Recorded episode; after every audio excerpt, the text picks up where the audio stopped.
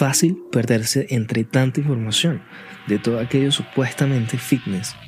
Lamentablemente, por ese desconocimiento que abunda en medios sociales y en gimnasios, veo una gran cantidad de equivocaciones que cometen las personas que están empezando a hacer ejercicio o de hecho durando bastante en ello, deportistas incluso o hasta entrenadores, ya que la mayoría lamentablemente no tiene un conocimiento mínimo sobre anatomía, biomecánica o prescripción del ejercicio. Como fisioterapeuta buscaré guiarte en el mar de mitos, ejercicios, métodos extraños y conceptos locos que te encuentras por ahí para que consigas no dañar tu salud y mejorar tus resultados. Esto es, cómo no hacer ejercicio.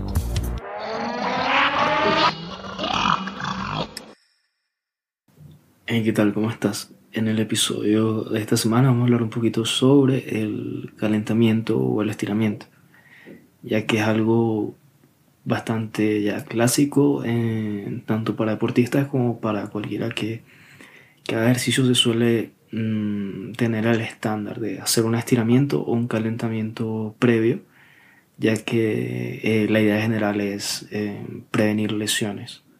Sin embargo eh, vamos a definir un poquito hasta qué punto eso es cierto y hasta qué punto eh, tiene otras propiedades eh, el calentamiento. Entonces, como objetivo general, tiene esos eh, dos funciones o dos intenciones.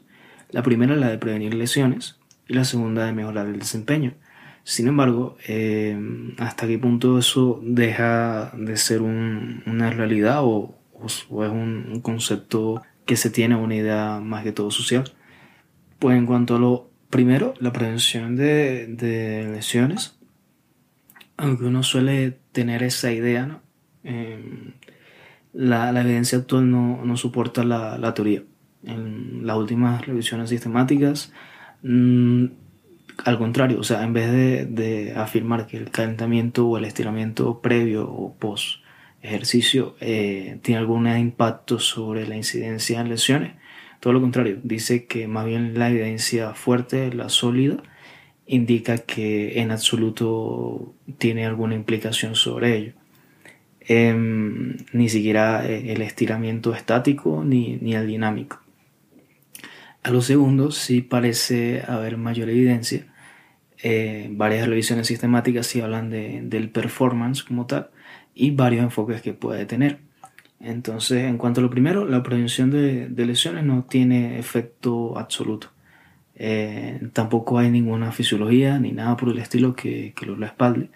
Entonces, en ese sentido, no, no, tendría mucha lógica en caso al menos de que, claro, tú vayas a, no sé, a entrenar flexibilidad para hacer yoga, pues tendría sentido hacer estiramientos. De lo contrario, no, no tendría mayor sentido aumentar eh, la capacidad de, de movimiento o el grado de movimiento. Eh, entonces, contra, contra el performance, sí, hay, hay, evidencia masiva eh, y sólida. Sobre todo, varias revisiones sistemáticas destacan eh, los calentamientos dinámicos. En ese sentido, los estáticos, es decir, los estáticos que son como tocarte los dedos con la punta de los pies, que es como lo, lo clásico, esos son estáticos. Lo dinámico es más eh, hacia lo que hacen, por ejemplo, los futbolistas antes de entrar al campo, que tú lo ves trotando, moviendo los brazos, tocando el balón. Bueno, esos son estiramientos dinámicos. En cuanto a los dinámicos, podemos hablar de, de un beneficio. Y en cuanto a los estáticos, no tanto. Ya te voy a hablar por ello. Los calentamientos dinámicos de alta carga mejoran la potencia y el rendimiento de fuerza. Hay otra evidencia que sustenta que los balanceos, como pivotes, como hacer como un péndulo con la pierna, por ejemplo. Es un poquito difícil de explicar, pero ese tipo de calentamiento también es que es un poquito diferente. Eh, también tiene un efecto sobre los eh, beisbolistas. Si hacen ese, ese mismo movimiento con el bate, a una cierta carga o peso del bate, eh, va a mejorar su velocidad de bateo, previo al, al ejercicio, por supuesto, previo al, a, la, a la competición la elevación de la temperatura eh, muscular, independientemente si es de manera pasiva o activa, va a generar ya de por sí una influencia en el rendimiento, ya sea por su mecanismo en la renovación de ATP, así como hay mejoras en la funcionalidad y conducción de, de fibras musculares y en relación a eso, los que parece que más se benefician son los que hacen ejercicios de alta intensidad. Eh, por ejemplo, velocistas o ciclistas de, de, que necesitan mucha potencia también de alta intensidad, ellos se benefician más que todo esta temperatura corporal elevada en los músculos. También la disponibilidad de glucógeno y la tasa de desarrollo de la fuerza. Todo esto lo va, lo va a beneficiar el estiramiento dinámico como tal. Y también finalmente en deportes como... Y también en deportes grupales como el fútbol, eh, el calentamiento previo tiene, digamos, un, una ayuda submáxima en los ejercicios de, de sprint. Es, es decir, eh, la velocidad de, de, la ejecución va, va a ayudar mucho a la posterior velocidad eh, durante el juego. Entonces, este, este entrenamiento o calentamiento dinámico haciendo sprint, haciendo carreras cortas, va, va a ayudar posteriormente a que durante el partido pues, el, jugador pueda aumentar esa, esa, velocidad. Entonces, finalmente, estas investigaciones recientes le espaldan, digamos, una noción de un calentamiento más que todo dinámico, enfocado al performance, no tanto al, a la prevención de lesiones. Ya hay demasiada evidencia que en vez de respaldar eh, la prevención de lesiones lo que dicen es todo lo contrario, que no sirve, sirve de poco nada prácticamente. Y va más que todo enfocado a deportistas o personas que quieran mejorar más allá su, su rendimiento. Por ejemplo, como ya mencionaba, eh, haciendo eh, estiramientos de tipo dinámico, enfocado a eso, no, no tanto a no lastimarte o no lesionarte.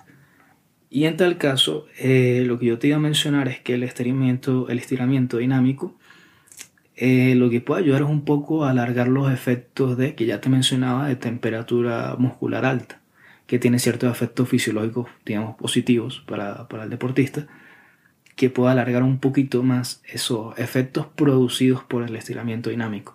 Más per se, por sí solo, no, no tiene mayor, mayor utilidad.